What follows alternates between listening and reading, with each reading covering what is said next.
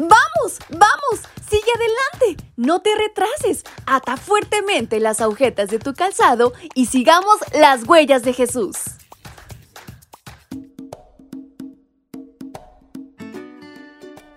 Hola, ¿qué tal? ¿Cómo se encuentran chicas y chicos? Muy buen día. Qué gusto poder saludarlos en este miércoles 12 de abril. Hoy te saluda con gusto tu amigo Elías Gómez desde la Ciudad de México, quien te extiende una calurosa bienvenida a este tu espacio de lecturas devocionales para menores.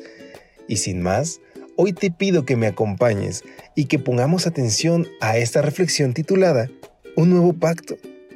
Nuestra lectura base la encontraremos en Éxodo 34.1 el Señor le dijo a Moisés, corta tú mismo dos tablas de piedra iguales a las primeras, para que yo escriba en ellas las mismas palabras que estaban escritas en las primeras tablas. La prueba más clara de la disposición de Dios de darle una nueva oportunidad a Israel fue volver a escribir los diez mandamientos en otras tablas de piedra. Así Dios perdonó el pecado de la idolatría para comenzar otra vez con Israel. Esto también nos permite conocer mejor el carácter de Moisés. Se convirtió en un defensor del pueblo. En una conversión sincera con Dios, intervino en defensa de Israel. Dios le propuso a Moisés crear una nueva nación en donde también sería el líder.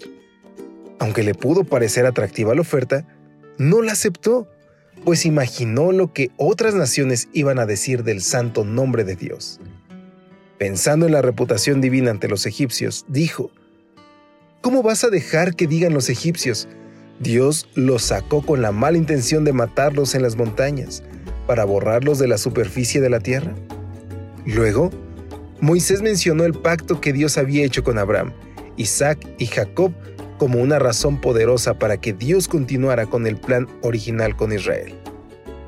Por si los argumentos no eran suficientes, Moisés exclamó, yo te ruego que los perdones, pero si no los perdonas, borra mi nombre del libro que has escrito.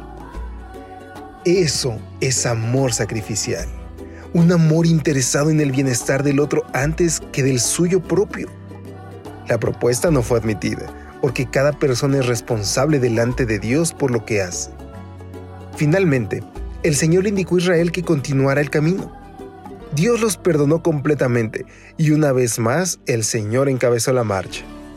Bajo esas circunstancias, seguro llegarían al lugar planeado. Hoy es una buena oportunidad para que te asegures que Dios camina junto a ti cada día. ¡Wow, queridos amigos! ¡Qué bella reflexión!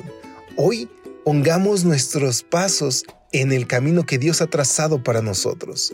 Yo te invito a que hoy disfrutes este día al máximo, pero que recuerdes que nuestras acciones están delante de Dios.